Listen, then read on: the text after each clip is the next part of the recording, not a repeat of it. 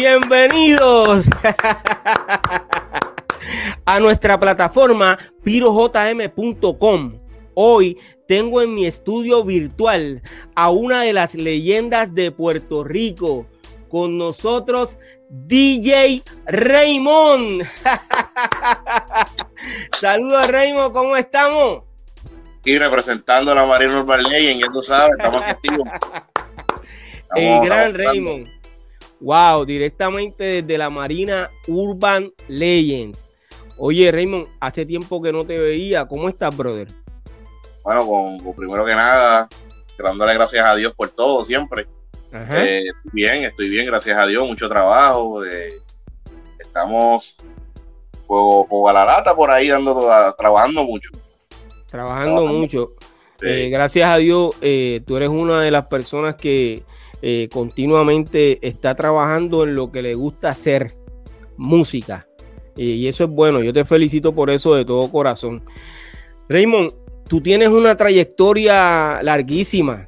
¿sabes? Tú y yo nos conocemos desde los años 80. Una cosa impresionante. Hemos trabajado juntos en el camino, hemos hecho trabajo juntos. Eh, has trabajado con mi hijo también. Tienes eh, eh, un catálogo grandísimo también, del cual vamos a estar hablando aquí mientras estemos grabando este podcast. Eh, pero quiero comenzar eh, haciéndote una pregunta bien importante. ¿Tú comienzas eh, en la cultura hip hop o tú comienzas con la música urbana? yo empecé la cultura hip hop en 1985. Ok, tú comienzas en el año 1985 eh, ¿en qué elemento de la cultura hip hop? Eh, bueno, yo empecé a bailar, bailando. Wow, tú fuiste B-Boys. Eh, yo empecé bailando. de ahí empecé a grafitear. ahí fue cuando conocí a Sandro. y entonces empecé a grafitear, la fiebre del graffiti. fui MC, grabé en todo, en todo, grabé una canción eh, para, para, para, para, para, para, para. Esa parte yo no la conocía. Tú fuiste cantante de rap. Sí, canté, grabé una canción, la grabé yo mismo, o sea, bien loco. Y, y, se regó, no, no sé cómo, no sé cómo. Uno de mis primos hizo llegar el cassette y se regó en lloré. Y estaban buscando quién era el que estaba cantando eso. Wow, de verdad. Yo lo negué a muerte, que yo no que porque yo eso fue como una prueba, para, eso, eso fue una prueba. A ver cómo salí y se.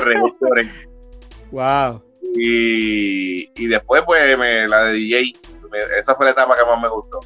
Eh, ¿En qué año fue que tú hiciste eso de cantar? Y, y, desde 84, 83, por ahí. wow, óyeme, pero ven acá, estás bien atrás. Si tú contaste en esa, en esa época, eh, estás bien atrás lo que pasa es que yo vengo de, yo vengo de familia que tocaban, tú sabes. Yo vengo de familias que tocaban, este, mis tíos tocaban batería, mi tío tocaba batería, tocaban conga, eh, siempre estaban en la música. Vengo de un padrino que, es músico, que también le compuso en Rivera, y siempre estaba la música en la, la familia. Y ese vacilón, esa cosa, y entonces pues, como tú bien conoces, estaba mi primo Lester, que eso era eso era candela, ese hombre bailaba, tocaba, hacía de todo. Y me puse esa fiebre, la fiebre de, DJ, y él fue el que me, me motivó, me motivó a ser DJ. O sea que eh, tú entras a ser DJ eh, por Lester, que en paz descanse. Correcto, sí. Él fue el que me motivó. Él fue el que me motivó eh, a, meterme a DJ. Yo, un chamaquito que quiere ser DJ, primero que nada, en esta época, tener el dinero para comprar los equipos era, era algo bien difícil. Era bien, difícil. Yo eh, recuerdo a, a, Lester con mucho cariño porque trabajamos juntos desde que yo prácticamente comencé eh, en la década de los años 80. Lester eh, hizo una pista en piano porque eh, la base la hizo DJ Eric. eh, esa canción eh, se titula Hoy quiero hablarte de amor. Yo recuerdo que cuando esa canción eh, salió, mano, nosotros fuimos a un montón de sitios. Bueno, él andaba conmigo y con el piano aquí, tú sabes que él este, hacía ejercicio y estaba bien. Ajá. Y, siempre recuerdo que. Que. porque la tocaba en vivo. Esa era, esa era la diferencia. Sí, sí, la tocaba en vivo. La diferencia de muchas cosas que pasan ahora. Él tocaba todo en vivo, lo hacía en vivo. Era un caballo. Era un caballo en eso y, de verdad que en paz descanse eh, de todo corazón. Eh, me acabas de decir que comenzaste en la cultura eh, hip hop como B-Boys y luego te interesaste por ser DJ y nuestro pana Lester fue el que te ayudó a, a comenzar como DJ etcétera. Eh, y que en el año 1990 tenías 16 años. Eh, yo tengo entendido que tú estudiaste en la Luchetti, ¿es correcto? Es correcto, sí. Ok. Eh, de la Luchetti salieron varios raperos y reggaetoneros, ¿es correcto? Eso es así. Ok. Cuéntame tu paso por la Luchetti. Bueno, eh, yo entré en el 90, ya 89-90. Mi, mi, por lo menos mi salón hogar, eh, en mi salón hogar estaba Hernán, que era bailarín, estaba Tito, de Bahía, que yo no sé si Bahía todavía estaba entre mi abuela y, la Marina y, y, Bahía. Este, estaba Vico Vico en el salón de nosotros también gente que lo, registraron tarde, ¿sabes? lo matricularon tarde, y Big Boy y DJ Pepe, ¿sabes? que era mi hermanito, que es mi hermano todavía. Eh, de ahí pues empezamos a hacer demos y qué sé yo. Fíjate, yo recuerdo a DJ Pepe. Eh, sí, sí, recuerdo a DJ Pepe, ven. Eh, creo que. Estaba ayer, yo estuve hablando con él ayer. Eh, conocí en Villa Palmera, si no me equivoco, ¿verdad? Sí, sí, él es de Villa Palmera. ¿Eres de Villa Palmera? Sí, él es de Villa Palmera, la parada 24. Este, nosotros, por lo menos en el, en el, 90 ya, en lo que tiene que ver con Big Boy, este, nosotros, y Pepe y yo, nos pasábamos haciéndole demos, eh, tratando de hacer cosas diferentes. O sea, que tú trabajaste con, con Big Boy. Sí, en, en los 90, cuando era underground. Básicamente, básicamente, básicamente lo que salió de Big Boy en la calle que sonó, usaron para los tapes, eso fue lo que nosotros pagamos en, en otros sitios, en otros estudios, porque pagamos estudios de grabación para crear la música. Nosotros usábamos pistas, primero empezamos usando pistas de disco y haciendo nuestras mezclas originales y después terminamos pagando por hacer música original, que le pagamos a DJ y le pagamos a Lester por hacer los demos, nos cobramos. Para, para, para. es que eh, yo tengo una duda ahí, está bien, y tú me la vas a aclarar con mucha calma y con mucho respeto para los que están escuchando eh, el podcast y los que los involucrados dentro de. Yo tengo entendido que eh, Big Boy, su primer trabajo lo hace con DJ Eric. Eso fue lo, lo comercial. Pero entonces ya tú venías trabajando con él eh, y me estás diciendo que tú pagabas para que le hicieran música a Big Boy. Sí, nosotros pagamos. Nosotros estuvimos buscando un contrato serio desde que éramos menores, desde que estábamos en la escuela. Pero no los tomaban en serio porque éramos menores. Y nos decían que lo que querían era ver el rap. Eso era lo que estaba sonando. No creían en la música de él porque era algo diferente. Era este chamaquito pequeño, esa vocecita, cantando reggae tú sabes, ese estilo de música que nadie la cantaba aquí porque realmente nadie lo hacía. Y yo me atrevo a decir que él fue el primero que lo hizo. Después salieron los otros haciéndolo también y, y lo hicieron muy bien también. Este, pero nosotros pagamos mucho, ¿sabes? Muchos demos de house, de reggae, de. Ok, eh, eh, déjame interrumpirte. Permíteme interrumpirte porque. Permíteme interrumpirte porque este, acabas de decir que eh, Big Boy fue el primero que hizo eh, reggaetón o reggae en español. Reggae en español, porque todavía no estaba, o sea, no tenía la categoría de reggaetón, reggae en español. O sea, que antes reggae, de... reggae, reggae, reggae como tal, lo que le gusta escuchar de Panamá, ese flow así, el único que yo vi, bueno, por lo menos, el único que yo vi haciendo eso fue a él. ¿sabes? Y, y se inventaron otras cosas y salieron otras cosas antes, porque eran comerciales, pero no era como lo que él hizo. ¿sabes? Donde están, María, Soy lloran por ti. Eso Ok, nadie esa, lo- esa canción de, de ¿Dónde están? que Big Boy la puso en Japón con ese tema. Eh, ¿Ya tú venías trabajando con ese tema también? Sí, eso ya se había hecho ya en el ground, acá nosotros, se había grabado. ¿En Que eso salió, eso salió uno de los cortes en los mixtapes de DJ Playero, que ese es mi, mi hermanito. Tú sabes, eso se- ese cortecito de la grabación llegó a, llegó a, él lo llegó a poner en uno de los mixtapes, que todavía Big Boy no era comercial. O sea, la carrera de Big Boy en la calle fue corta porque él automáticamente lo firmaron con Musical Production. O sea, que fue lo que siempre estuvimos buscando, un contrato serio. Y, Pero entonces, eh, ¿por qué si tú y DJ Pepe estaban trabajando con Big Boy, eh, quedan fuera de, de- del grupo? eh, realmente, mano, no, no sé qué decirte, porque acuérdate cómo, cómo son estas disqueras y estos negocios. Pepe se quedó como DJ muchos años. Pepe recorrió el mundo con, con, con Big Boy. O sea, Mm, eso fue algo que, que esa experiencia está ahí de por vida. Eh, yo realmente, yo me, yo cuando vi las cosas como pasaron, yo me retiré, yo me quité de, de- del grupo, porque éramos como, como tal un grupo. Eh, y él siguió con su carrera y somos buenos amigos, y hablamos, jangueamos, vacilamos. Pero, o sea, como pasaron las cosas en los negocios, eh, realmente, pues, nosotros no, como que no, no encajamos como productores y ese, ese rol quien lo tuvo fue DJ Eric, que DJ Eric fue el que le produjo el disco, sí, encaminó y lo llevó a la disquera y consiguió el contrato. sí, tuvieron éxito. Eh, algo importante que, que quisiera que, que quisiera yo que aclararas es eh, cómo Big Boy llega a DJ Eric. Nosotros, los DJ Pepe y por mí. O sea que eh, ustedes se sabía lo quién era, él sabía quién era porque él, él sabía, pero él no, él no, él no tenía, ¿sabes? Ese atrevimiento de ir a la casa, de llamarlo, de buscarlo. O sea, Mm. fuimos nosotros porque ya nosotros teníamos una, por lo menos yo, él era el más cercano, ya yo tenía más un, por mi primo, por Lester, o sea, ya yo tenía, y por ti mismo, ya yo tenía una confianza con DJ Eric.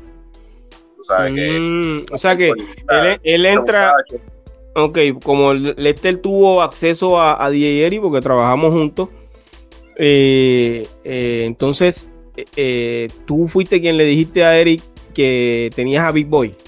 Sí, tengo este muchachito, yo le mira, tengo este muchacho, estudiamos, estudiamos juntos, está haciendo esta música, le enseñé los demos, los cassettes, y él me dijo, Tú "Ah, sabes que, mira, algo diferente. tú sabes que me da risa porque si creo en lo que me estás diciendo, honestamente, pero si es así, pues entonces aquí pasa algo porque quien le presenta eh, a DJ Eric, el que el manejador que firmó a Big Boy fui yo, señor Rubén González. O sea que Básicamente, eh, me- eh, a través de, de lo que estaba pasando, tú le presentas a, a, a Big Boy y yo le presento al manager y ellos llegan a, a, a, Sí. a- a la compañía disquera. Correcto. Sí, que o sea, ahí estaba, era Rubén González y Yogi, ¿te acuerdas Yogi? Eran ellos que trabajaban juntos. ¿sabes? Que sí, Sí, recuerdo eso. Yo trabajé mucho show aquí en Puerto Rico con ellos, Mm, con Big Boy, tú sabes que. Vuelvo y te digo, ¿sabes? Son cosas que, pues, con el tiempo uno se pone a pensar cómo pasaron. Eh, realmente para esa, para esa época yo no puedo decir que yo era productor musical, yo era DJ, yo tenía las ideas, ujú. pero yo estaba empezando a, a empezar a, a bregar con máquinas. Sí, pero al final del camino, eh, entiendo que eras hasta menor de edad. O sea, que al final del camino, pues, este... Sí, yo era menor, yo era menor de edad. Yo, tacho, mi primer disco, para sacar mi primer disco, yo tuve que esperar cumplir la mayoría de edad porque no, no me lo querían o sea, sacar todavía para yo poder filmar y hacer lo que tuviera que hacer. O sea, que ese, eh, el, el concepto de la edad, en esos momentos atrasaba a veces las cosas porque los disqueros, tú sabes cómo son, que a veces no hablan claro, tienen cartas debajo de la manga. y no querían hablar con los padres, ¿sabes? No querían, querían bregar directamente con uno porque uno no conocía el negocio. Como ahora en el 2023, que uno se sabe el negocio de. El chamaquito que está empezando sabe más el negocio que tú. que, no es como antes, que no sabíamos nada. Eh, Raymond, tú me dices que quien comienza eh, el reggaetón, por así llamarlo, que el reggaetón en español es Big Boy. Luego de Big Boy, ¿a quién tú escuchaste? Bueno, está Baby Cat, está Wiso, está Wiso y Raquitón, Michael y Manuel. Eso fue lo que yo eh, escuché. Eso fue lo que yo escuché. ¿Tú entiendes que esos son los pioneros de, del reggaetón, de la música urbana? Y música, y música así como la que sacaba Vigo sí, de la, de la calle, o sea, cuando como que sacó Catiria, soy de la calle, todas esas cosas así. Este, hace tiempo estaba ya cantando también Frankie Boy. O sea, que eso no, no pueden dejar a Frankie Boy atrás. Pero Frankie Boy ya estaba con lo de Estoy Pelú, por eso te estaban gufiando Estoy Pelú. El saco miles, el saco canciones, o mucho tiempo atrás. Frankie Boy ya estaba en el rap. Es que era rapear y a la vez él siempre tuvo ese, estilo de, cantar canciones así, como que también cambiar las letras en español. ¿Sabes? Que mm. él siempre hizo eso. ¿sabes? Desde que, Frankie Boy eh, viene desde los años 80. Sí, también. Hay que dársela. Mucha gente eh, Yo quiero entrevistar a, a, Frankie Boy. Porque eh, Frankie, viene, que su nombre es Francis. También estudió conmigo en la Labra y el, la escuela Labra. Que en los comienzos de la, de, la carrera, vamos todos, algunos de la mano. Y sabemos uno de los otros, otro del otro. sí, sí, sí, que sé. Sí, ¿Entiendes? Tú sabes, y, Frankie fue cantante, Vico sí cantaba y Frankie estaba cantando también. Para que Vico era Vico, Vico siempre va a ser Vico, tú sabes, pero él estaba allá también cantando en el talleres, Bahía, la colectora, todos esos varios que hacía, Frankie estaba ahí yo quiero entrevistar a, a, Frankie Boy, porque si Frankie Boy eh, llegó en la década de los años 80, tenemos mucho que hablar, seguro que sí. Eh, voy a ver si, si, si puedo contactarlo. Eh, Raymond, ¿cuándo haces tu primera producción discográfica? De comercial como tal. septiembre, sale septiembre de 1995 en el año 1996. 95. 95. El, eh, volumen 1. Ese es el que a mí me gusta, que yo te canto cada rato. No. Ese fue el volumen 1, ese fue el volumen 1 de Reggae Ok. Eh, eso, ese disco salió con BM Record y se llama Die Raymond Reggae volumen 1. Que salgo, salgo sentado en la silla eléctrica. Ajá. Eh, y en esa producción, eh, ¿qué reggaetoneros estaban ahí? Bueno, en, esos momentos, en ese disco, los cantantes, la mayoría ya ni cantan. Eh, tenía de la Marina, tenía a Yaco, tenía a Funky Mike, que es DJ ahora, él es DJ de, de electrónica. Eh, también del área de ahí de la de Laguna Garden. Este, tenía Jennifer, una muchacha también que cantaba, cantaba así. Era bien raro escuchar a una muchacha que cantara entonando y me, cantó una cancioncita de dancehall. Eh, que siempre, siempre tira un lado me gusta el dancehall, incluirlo siempre en la, la, música urbana. Eh, eh, salía Bam Bam, Bam de Gigolo, el que ahora filma video eh, sale en la producción. Un duro, eh, Bam es un duro. Eh, yo recuerdo mucho a Bam Bam. Sí, pues Bam sale en la producción, que ese nombre de Bam yo también fui que se lo puse. Ajá. Carlos, sí, se llama Carlos Martín. Y era, era Dino, Dino Man, que siempre estaban cantando juntos en los shows y en los parties. Me acuerdo de Dino también. Le dije, mira, yo le dije, mira, lo bauticé, Bam Bam, Bam y Dino, Dino Bam Bam los Tiny Toon. Así, así fue que le puse, así era el grupo. Y así se quedó y se quedó Bambam toda la vida. Todo el mundo le dice Bambam. Wow. Eh, oye, ¿qué es de la vida de, de, Dino? No sé, mano, no tengo comunicación con él, de verdad. Hace años que no, no lo veo. La última vez que yo lo vi, él estaba trabajando en, el autoexpreso, pero de ahí para allá, no. Han pasado como 7, 8 años, no, no, lo, no, lo, he vuelto a ver. Sí, Dino, Dino cantaba bien, ¿oíste? Sí, él tenía su, flow, abuela, sí, tenía, un flow, sí. Él llegó. Pero fíjate, cuando yo conocí a Dino y a Bam si no me equivoco, eso tiene que haber sido en el año 94. ¿Cierto?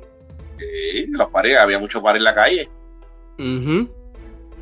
Ya yo me estaba preparando, yo estaba preparándome para, para intentando, porque era intentar convencer a la, disquera que me grabara un primer disco. Pero lo lograste porque entonces en el año 95 grabaste tu primer este tu primera producción discográfica como productor. para allá para, porque eso ha sido gracias a Dios. Siempre cae algo, siempre se trabaja algo, siempre es, es parte de algo, aunque uno esté en silencio. Muchas ¿Cuántas producciones discográficas tú tienes eh, en tu catálogo? alrededor de 35 o 36 producciones. Pero tuyas o que varias de ellas. Colaboraciones y mías. Ok, pero tuyas propias. 20, 25. Wow. Diferentes nombres, diferentes conceptos. ¿Lograste grabar alguna vez eh, en vinil? En vinilo. ¿Lograste eh, grabar alguna vez en vinilo? publicar alguna producción en vinil? Yo hice los discos de, instrumentales de, de. Hice tres volúmenes en vinilo. Que a lo mejor parece loco para el que no conoce la historia. Pero lo que estuvieron hablando de lo que pasó, de la demanda y todas esas cosas que pasaron. Eh, yo produje tres discos de vinilo con 12 pistas, 12 pistas, 14 pistas de reggae el de esos instrumentales, y algunos se modificaron. Y eso fue en el 96. En el 96 yo, y el último, el último disco lo saqué en el 99, en vinilo. Y esos discos ahora, mucha de la librería, mucha de la librería que se usa, que usa el conejo, que usa fulano, que usa el otro, esos sonidos son hechos por mí, ¿sabes? O sea que hay una librería. No me quiero acreditar, todo. Pero vamos a, vamos a aclararlo. Existe una librería de DJ Raymond corriendo por los estudios del mundo entero y saliendo en producciones discográficas que eh, hoy son exitosas. Es correcto, porque acuérdate que cuando yo, cuando yo hice eso, eso, esa, esas transferencias y esos looks, esas cosas de los discos, yo los, yo los, yo los modifiqué. yo modifiqué los keys, yo modifiqué los Eneal, eh, y de eso te puede dar fe Rafi Pavón, porque mucha, el primer disco se hizo en el estudio de Rafi Pavón. ahí fue que se, se Finger, Rafi Pavón. Ahí fue que se, se, hizo la primera, la primera exportación de los instrumentales a la DAT, porque antes era DAT. ¿Y eh, ¿qué, te, ¿qué, te, dio con hacer eso? Eso, eso la idea no fue eh, robarle los ritmos a, a los jamaiquinos, no fue producir con esos instrumentales, que lo quiero dejar claro aquí. la idea no fue en ningún momento coger esos discos y ponerlos en una producción, esos instrumentales. Nunca fue esa idea. La idea fue que como ya nosotros estábamos en un nivel de que estábamos haciendo un tanto show con tantos artistas en una noche, que estaba Master Joe, estaba G Black, estaba Q Matari, estaba Trical People, estaba fulano, habían, en la noche había un party que iban 40 mil cantantes y solamente había un DJ para tirarle las pistas a toda esa gente. Y había que estar Kitty Pondisco, Kitty Pondisco, Kitty Pondisco. yo dije, yo dije, contra, tú sabes, me vino a la mente sacar un disco que tuviera todos esos instrumentales en dos lados, o sea, con un lado tiro un lado y, era más fácil como DJ. ¿Entiendes? No tienes que estar quitando y poniendo discos porque no estaba el concepto de ahora. Una laptop, un pendrive, no existía. No existía, eso no existía, tú sabes. Y era mucho más fácil tirar las pistas así. No, tener que estar con 15 discos encima de, los, de, las maletas, quitando y poniendo. Era mucho más cómodo. Pero a, otros colegas le vino la idea de usarlos en, las producciones. Si tú escuchas las producciones mías, es raro que uno de los beats que yo saque en el disco estén ahí.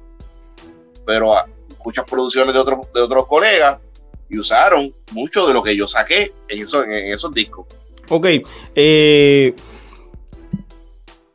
estás ganando regalías por ese trabajo que eh, tú hiciste. Ni idea, Nacho, ni una, porque realmente yo no estaba orientado en esos años de cómo funcionaba el mercado y soy sincero. Yo creo que yo fuera el hombre más millonario ahora mismo. Este, realmente pues no estaba orientado y de la manera que lo hice también pues no creo que a lo mejor hubiese podido registrarlo o o yo me gané lo que yo lo que yo vendí, o sea, lo que yo vendí que no fue poco tampoco, porque fue bastante. Eh, eso se eso se eso se pegó, eso hizo ruido en la calle y todavía es la hora que, que, mucha gente me pregunta y me dice, mira, y me respuesta, eso fue una idea que realmente no fue piratearle a nadie, fue si no me equivoco. Facilitarle la, vida a los DJs.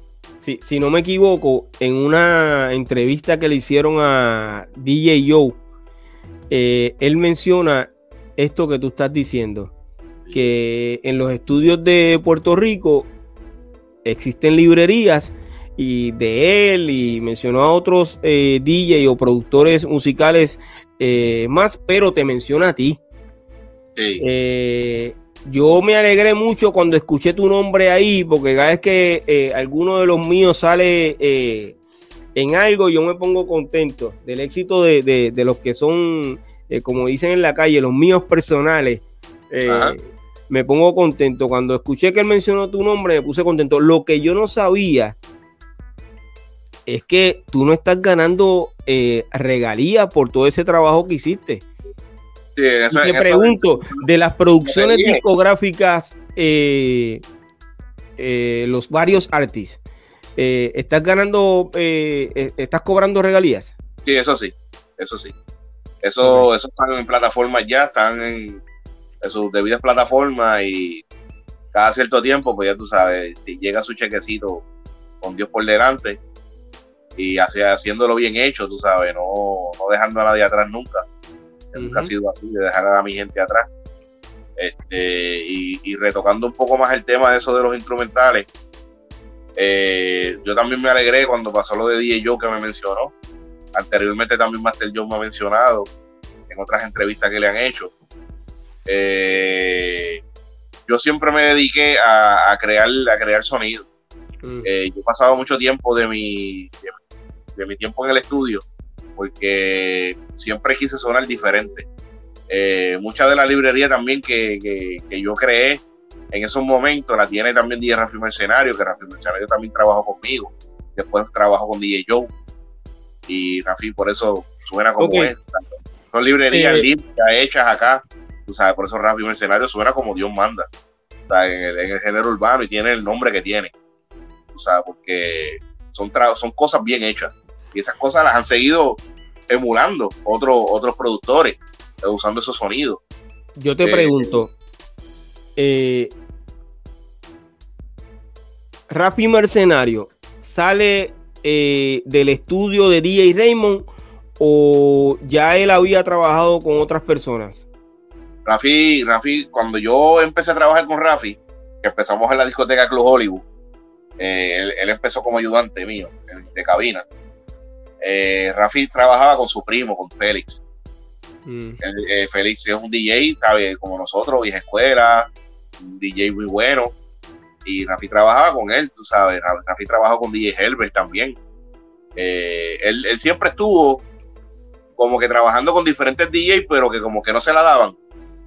Tú sabes, y, yo lo, yo lo jalé, yo se lo dije, mira, vente conmigo, mano, que yo te voy a, yo te voy, yo te voy a poner donde es y lo, porque él trabajó con, él trabajó hasta con Barón López en Bellini. Mucha gente no sabe eso. Él era el que le hacía los breaks a Barón cuando Barón se iba a descansar en Bellini, ¿sabes? Y él era el DJ.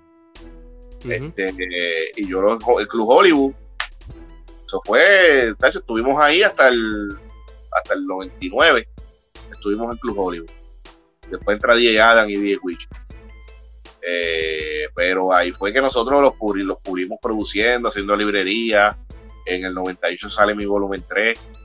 Eh, y por ahí seguimos trabajando hasta que él decidió eh, irse con, a trabajar con Oakley. sacaron Happy Chencho, sacaron Club Hollywood Live. Eh, que seguimos, seguimos como quiera trabajando, pero él, siguió con, con, con, Oakley y de Oakley pues empezó a trabajar con DJ Joe. O sea, que ya lo de yo, pues ya, ya tú sabes, Fatal Fantasy y todo eso que se hizo. En el camino has eh, ayudado a mucha gente. Eh, doy fe de eso. Eh, tú puedes mencionar a esos artistas que le diste la mano en su comienzo en la música urbana. Son, unos cuantos, mano, pero bueno, en mis primeras producciones como tal, así como mencionamos ahorita, DJ Pepe, así que yo, yo le produje discos a mi, a mi, a mi allegado. En esos discos salieron, salieron este lo que era Boricua Selecta, que era Alessi, el hermano Small, que fue lo que eran los Jackson. Eh, salió Fido también, eh, eran, estaban todos separados, no estaban juntos todos cantando. Eh, en el volumen 3 mío salió Wisin y Yandel. Eh, mucha gente especula por qué, qué pasó ahí, porque ellos nunca lo mencionan, porque ellos nunca lo dicen. Yo tampoco sé por qué nunca lo dicen, a lo mejor que no le gusta el tema.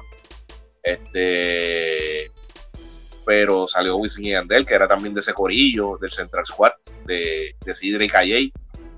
Eh, fue su primera grabación, su segunda grabación fue con, La Perla, Puerto Rico Most Wanted esa fue su segunda grabación. Y la tercera, que fue la que hizo el boom, fue con, con DJ Dicky, que ya estaba de la mano de Yomi. Y ahí fue que la gente lo, lo, reconoció. Eh, también le, le, le, di, no le di el break, eh, grabó, grabó en el disco que estaba yo produciendo, que era de Entertainment, el Cruce Volumen 2 a Teo Calderón.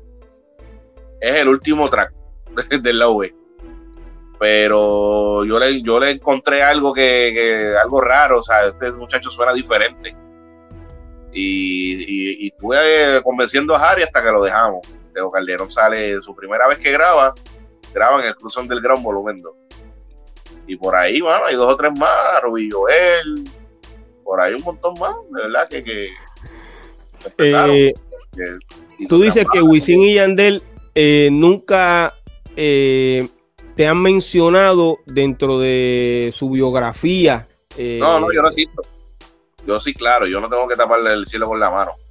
Yo en la carrera de ellos, como ellos empezaron, ellos, ellos cambiaron la historia completamente. Ok, entonces eh, lo mismo te pasa con Big Boy porque yo, esta historia que tú me estás contando para mí es nueva hoy. A lo mejor mucha gente dirá que es mentira, otra gente dirá que es verdad, pero yo hablo con la verdad, yo no tengo nada que perder con decir la verdad. Ya lo perdido está perdido, o sea, eso no regresa. lo que se perdió, se perdió. Eh, ya lo perdido está perdido. No, somos panas, No hay, problema con eso, somos panas. Eh, le damos tiempo igual a, nuestro pana Big Boy, si quiere aclarar la situación cuando quiera, de verdad, porque no, yo creo que yo no he dicho nada malo, yo dije las cosas como de las veo, como pasaron. Excelente, excelente. yo, no, yo nunca busco retribución de que me digan, tú estuviste ahí, tú hiciste esto, yo, a mí eso a mí no me llena, ¿sabes? Como dicen por ahí, la historia ya está escrita, ¿sabes? Eso no hay que lo borre. ¿sabes? Mucha gente a lo mejor no sabe, pero mucha gente también sí sabe. es una balanza que, que para donde quiera que coja, ¿sabes? Eh, o es bueno o es malo, pero como quiera la gente va a decir y mucha gente va a opinar de una manera y va a decir que este es un loco. Y siempre es así. Estoy buscando brillo, estoy buscando pauta. la, gente, es así, la gente lo piensa rápido en eso. Y realmente a mí no me interesa la pauta. Háblame de, de cuando haces eh, el disco que a mí me, me, eh, me gusta. Eh, el que dice, yo voy a mi contrato, contrato, yo voy a mi contrato, contrato. Por eso, no estás hablando del mistake. Sí, que él dice, Raymond, acaba con ellos. eso es un mistake, eso es un mistake. Wow, eso quedó duro, duro, duro. Te fuiste para el 2008 ahí. Sí. Ese disco me gusta, ven. Eh, eh, ese disco ahora mismo está en, en, las plataformas digitales. Sí, eso está en YouTube. Eso está en YouTube. Ah, ok. Ok. Pero no, no, no, no está en Spotify eh, y las otras plataformas. No. ¿Por qué? Es que realmente yo, no, no, no, no puedo decir que soy vago, es que realmente a mí no, como que no me, eso de que si voy a subirlo para que la gente escuche, que yo prefiero ponerlo en un par y, que todo el mundo lo escuche y me pregunten, mira, ese miseo, y que nadie lo tenga. Pero fíjate, este, yo lo escuché mucho ese, ese disco porque, te digo, me lo sé y, está sabroso, o sea, es, un disco que, suena y pone a bailar a cualquiera. Ese disco está bueno. yo lo, ese yo lo hice cuando yo estuve tocando los weekends, eh, los, sábados, en, cuando era, ay Dios mío, con, con Emil, con Emil Cedeño en la X. Ajá.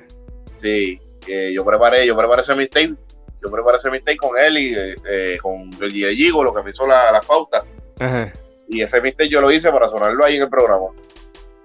Wow. Sí.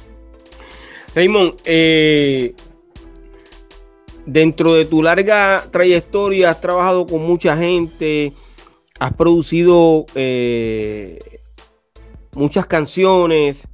Eh, tanto como productor musical, como productor ejecutivo. Has tocado eh, en mil sitios, por así decirlo. O sea, llevas eh, básicamente, ¿cuánto? 30 años trabajando continuamente.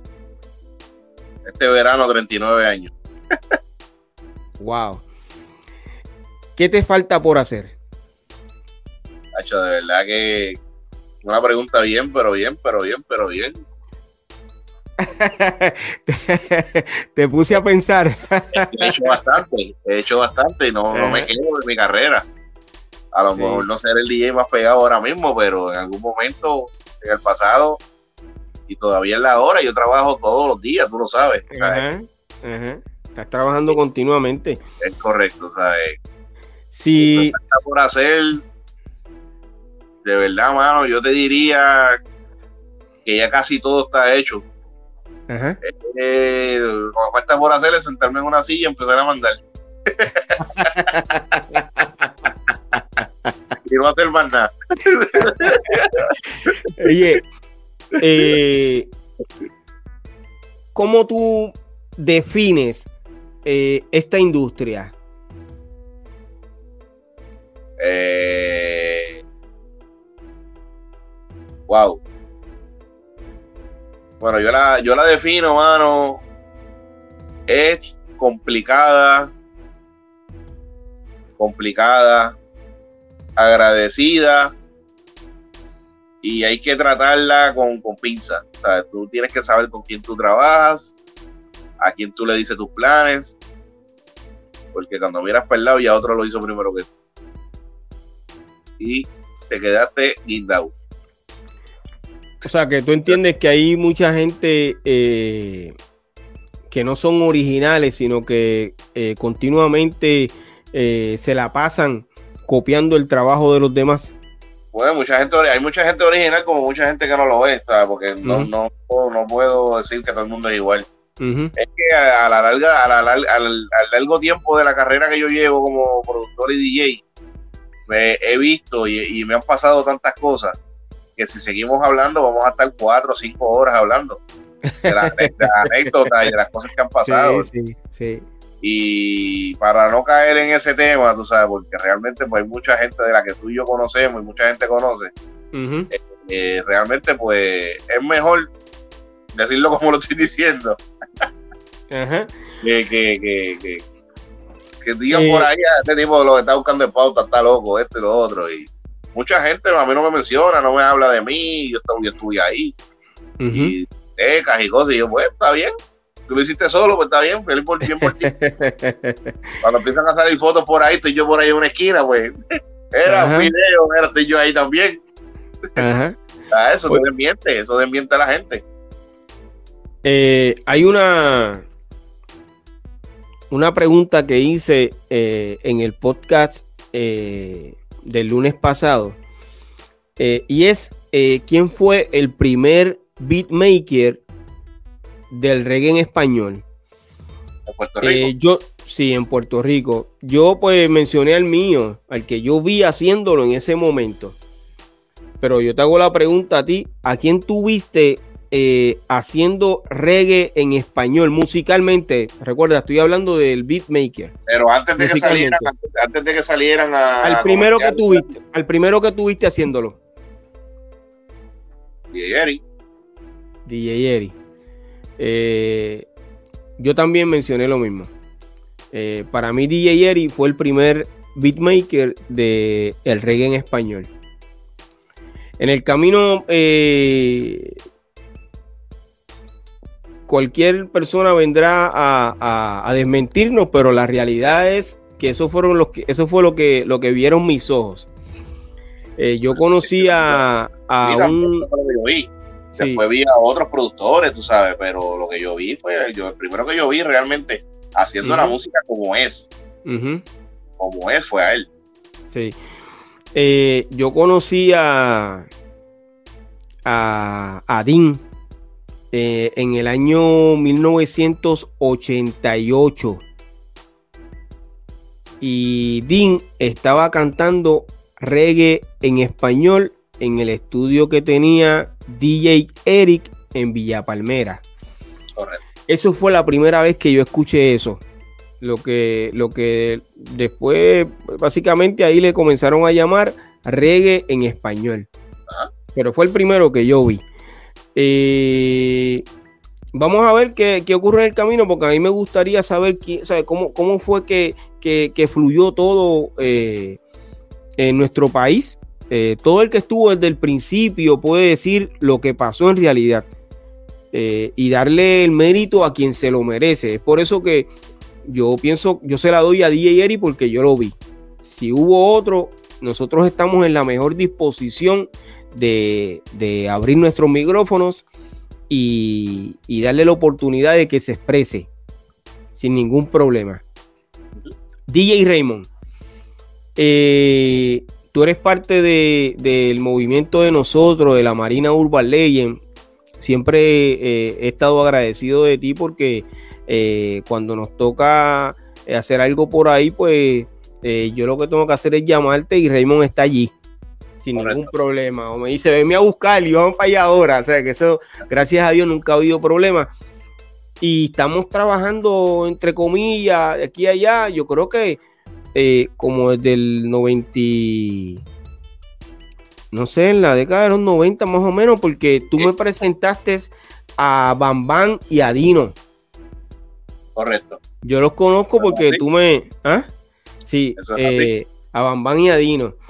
Eh, recuerdo que estabas trabajando en la casa de tu abuela allí eh, y, metías a los, a los a los reggaetoneros allí a grabar. Recuerdo eso también. eso, fue wow. Desde el, eso empezó, ese, movimiento de grabar a los muchachos, eso empezó desde el 90, desde el 90 para adelante. Eso empezó así. Porque yo grababa, yo grababa ahí en casa de mi abuela, y grababa en la parada 24 en casa de DJ Pepe, en el apartamento. Grabábamos en los dos sitios. Ok, hay unos, hay, hay unos reggaetoneros eh, que son nuestros, por así decirlo, de, la Marina Urban Legend, que son los Boy, los Boy. ¿Te acuerdas de ellos?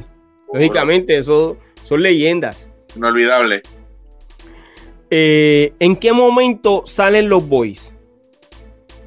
Mira, realmente yo estaba, yo estaba bien pegado en la calle de DJ en ese tiempo. Porque se vendían, yo vendía mucho, mucho mixtape, lo que decían los cassettes. Cassettes me, yo vendía mucho cassette, muchos cassettes, venían de todos los caseríos, venían de todos lados, buscando cassette a casa. O sea, yo no tenía en la mente, yo no tenía en la mente como que de tener un propio cantante, de yo grabarlo. Tú sabes, yo me dedicaba a hacer mis y venderlo. Entonces, eh, los, chamaquitos, lo que fue el difunto Jason, lo que fue este Tito 3 y Rafi, pues fueron los originales boys, eh, estaban hablando con mi primo, con Pitito, que también es DJ, estaban hablando con él, diciéndole que ellos estaban cantando. Pero yo no sé, como yo siempre era medio, era volátil, yo tenía mi carácter. Y, y, ellos no se atrevían a decírmelo directamente que ellos querían, ellos querían que yo lo grabara.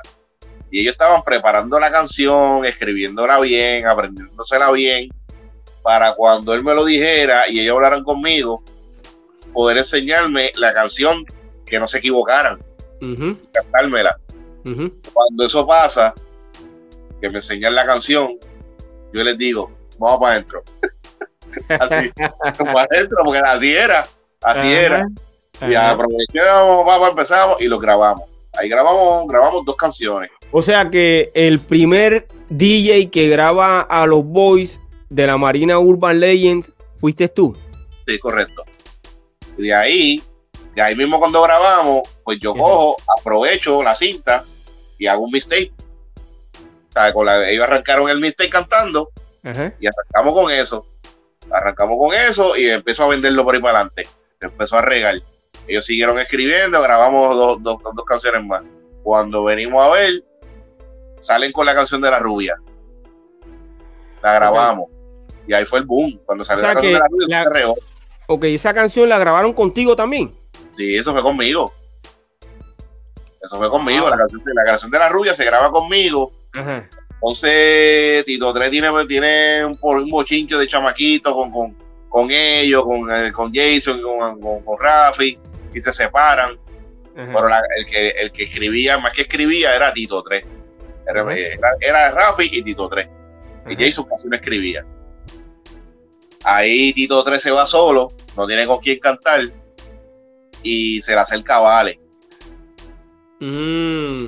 Y le dijo que yo canto, Vale va en la motorita, que Vale, ¿te acuerdas? Que siempre estaba en una motorita de esa.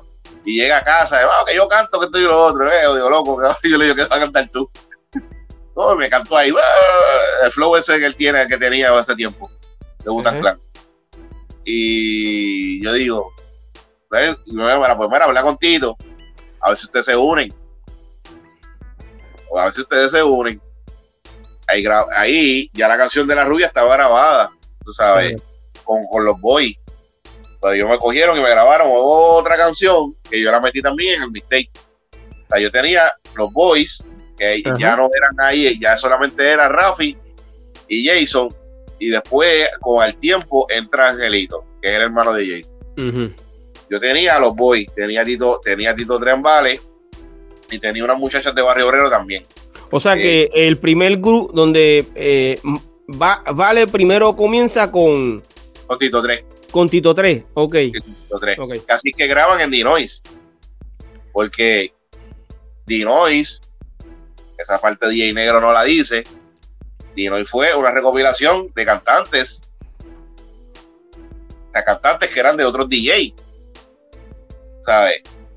Cantantes que eran de Chiclín, cantantes que eran míos, cantantes que eran de DJ Joel, más los que él consiguió, ¿sabes? Por, por, su, por su propio mérito, ¿entiendes? Como DJ negro. ¿Entiendes? Eso fue un invento, eso fue una competencia que se hizo en Tony Place en Puerto Tierra, en y de ahí se escogieron los cantantes que iban a participar en el disco. Ok. O sea, que esa discoteca entonces, los DJ Joel, y Eric y DJ Raymond. Ok, entonces, ¿cuándo, ¿cuándo es que eh, Vale comienza con Memo? Bueno, cuando ya Tito 3 se quita de la música, cuando matan al, al, primo Mauri. Tito 3 se, se decide quitar porque o sea, no quiere saber nada que tenga que ver con la calle y se, quita de la música. Y vale, se queda solo, ¿sabes?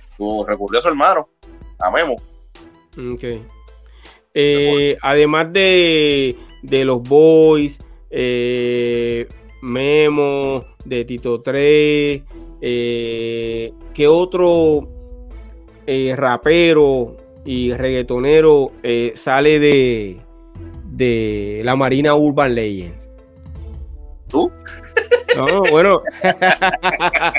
yo soy el primero allí, pero eh, eh, si no me equivoco, en ese grupo que tú tenías estaba también Gary Clan. Sí, Gary, Gary, Gary Clan. no, Gary dando duro por ahí. Sí, Gary está dando duro por ahí y de verdad eh, yo lo felicito eh, por el trabajo que está haciendo musicalmente. Sí, lo que, pasa es que mucha gente no entiende que muchos artistas de los que están ahora, que no están sonando, no ha sido porque ellos han querido quitarse de la, de la, de la, industria, del género. Es que realmente la perseverancia a veces es bien complicada de llevarla. O sea, seguir, seguir y seguir y seguir y seguir y seguir. No es fácil. Mucha gente se cree que estoy allá, yo saqué una canción y me pegué. Yo conozco artistas que sacan canciones semanales. Simplemente por tener un catálogo ¿Entiendes? O sea, porque ahora pues con los números, el Spotify y qué sé yo, generan. Pero no porque están pegados, tú sabes, seguir, seguir y seguir y seguir y seguir en la música sin quitarte. Tú sabes, y no llegar a la meta que tú quieres, que es pegarte, es difícil tener esa consistencia, porque hay altas y bajas. Pero la, la, como dicen muchos artistas, muchos productores, no te quites, sigue tu sueño, sigue ahí, ahí, ahí, ahí, hasta que algún día lo vas a lograr ya lo vas a lograr, tú sabes. Tú, eh, si tienes el talento, alguien te va a escuchar y va a dar el boom en algún momento. ¿Tú pensaste en algún momento que el género iba a evolucionar de esta forma y, se iba a, convertir en un negocio millonario o billonario? Bueno, desde que, desde que yo empecé como, como DJ, yo siempre vi que en esto había dinero. O sea, yo siempre vi que de esto se podía vivir siempre vi esa... esa bueno, básicamente tú, has vivido de, la música. Yo vivo de la música. Eh, este, siempre vi eso de esa manera. Tuve mis altas y mis bajas, y muchas bajas, más que las altas. Por la ignorancia, no saber administrar, eh, dejarme llevar por gente alrededor mío que realmente no eran mis amigos. Eh, eso pasa mucho. ya, yo, ya yo pasé por todas esas experiencias. los cantazos de la vida pues enseñan a uno. Eh, cuando yo empecé, que yo conocía a mucha gente de la industria, eh, tú sabes que la calle Serra, eso era, eso era, eso era Hollywood. tú sabes que la calle Serra, eso era el bulevar de Hollywood. Ahí tú veías a todo el mundo. Y yo conocí gente de la industria como salseros, rockeros, merengueros. Y ellos pues siempre han estado a ese nivel de que se veían mejor que los que, de, los que estábamos nosotros que los del Gran. Nosotros queríamos ser como ellos. Y yo decía, pero es que ellos prácticamente hacen lo mismo que hacemos nosotros. Porque nosotros no podemos estar así, porque nosotros somos inferiores. O sea, nosotros podemos hacer, yo creo que hasta más, porque somos más versátiles. Nosotros podemos mezclar una canción de merengue con esto, una de rap con esto, una de rap con salsa. Nosotros podemos hacer todo en un solo género siempre lo vi de esa manera. Okay. Y hasta mira para allá, ¿sabes? Hay artistas de género multimillonarios ahora mismo, tú sabes, que vieron el negocio como yo también lo vi. Obviamente, unos están mejores que otros, ¿sabes? Cada cual pues tiene sus niveles. Pero siempre lo, siempre vi la oportunidad, siempre dije, de vivir de la música no es fácil, pero lo que hay que hacer es organizado, por lo que yo siempre digo es fácil, pero si eres organizado puedes vivir de ella. Y, primero que nada, ¿sabes? hacer las cosas bien. Porque hacer las cosas mal te vas a cerrar la puerta con todo el mundo. Tú sabes que el que se, el que se dañe una vez en este género queda marcado para toda la vida. tú lo sabes, tú así. Es así. Oye, Raymond, eh, ¿qué mensaje tú le puedes dar a la juventud de hoy que en vez de irse a estudiar, quiere ser eh, beatmaker, quieren ser eh, reggaetoneros o quieren ser eh, productores ejecutivos y tener una, una lista de, artistas para manejar. ¿Qué mensaje tú le puedes dar a estas personas? Bueno, este, realmente lo más importante que deben hacer es, tú sabes que estudiar, porque si estás instruido y este, te educas en lo que tú quieres hacer, vas a ser mucho más profesional de lo que tú piensas. ¿Entiendes? Porque a lo mejor tú tienes el, conocimiento de la calle, tienes el carisma de bregar con la gente, tienes a lo mejor el conocimiento de trabajar con los artistas, sabes, y, pero si tú, tú tienes la, educación este, de colegio, vas a ser un profesional de, la más de la raíz y tienes eso opcional también para otras cosas. Si la música no te funciona, puedes administrar otra cosa, puedes trabajar de otra cosa, porque hay que ser realista. A veces uno está detrás del sueño, pero el sueño no quiere llegar donde uno. ¿Entiendes? en la verdad, yo, he conocido que, que, tienen el dinero, tienen, tienen todo, pero no tienen el talento. Eso es así. Y puedes tenerlo todo, pero si a la gente tú no le gusta, tú no le gusta. Tú sabes que hay que ser real. Pero realmente que estudien, que echen para adelante y si quieren bregar trabajar en la música, que lo hagan. Pero que se preparen. Yo me, porque yo me preparé, yo no, yo no, yo primero estaba medio vago, pero yo me preparé, yo, yo estudié programación de computadora, tú sabes, y ahora mismo, pues cualquier cosa que pase en mi estudio con mi computadora, yo mismo la arreglo. Ah. ¿Entiendes? Tú sabes, yo ese dolor de cabeza, los programas, yo mismo lo hago todo y los muchachos gozan conmigo. Porque me la arreglo y toma ya. eh, Raymond, tenemos que despedirnos, pero antes de, me gustaría que, que mencionaras eh, dónde las personas te pueden conseguir para eh, que tú le puedas ofrecer tus servicios, tanto de productor como de DJ. Sí, me pueden buscarle, yo tengo mi página djraymonclásico.com, ahí están todas mis redes, eh, me pueden buscar en Facebook, DJ Clásico, Instagram, DJ Clásico 40, eh, todas las redes son así, DJ Clásico, YouTube, todo. Eh, pero si quieres buscar todas las redes como tal, djraymonclásico.com y ahí te voy a mandar a todas las redes que tengo. Okay. Y ahí está mi número de contacto, está todo para que si quieres un buen DJ y su actividad, discoteca, negocio o un buen ritmo, una buena producción, ahí estamos. Y venimos con algo nuevo, pero ya me invito por ahí. Venimos con, eh, algo nuevo que le va a gustar mucho a la gente. Pero suéltalo. Bueno, venimos, primicia a mí, suéltalo. Venimos, con una, venimos con dos producciones. Venimos con una producción de, que viene siendo un recuento de, de la mayor parte de los artistas del género de la vieja escuela, eh, cantando sus éxitos, pero eh, remezclado con ritmos modernos. Ok. O sea, venimos, venimos con un flow de Burufá, venimos con un flow de Mayordomo, venimos con un flow de Bibi Gringo. Venimos, y a rayo. Baby Gringo. Baby Gringo.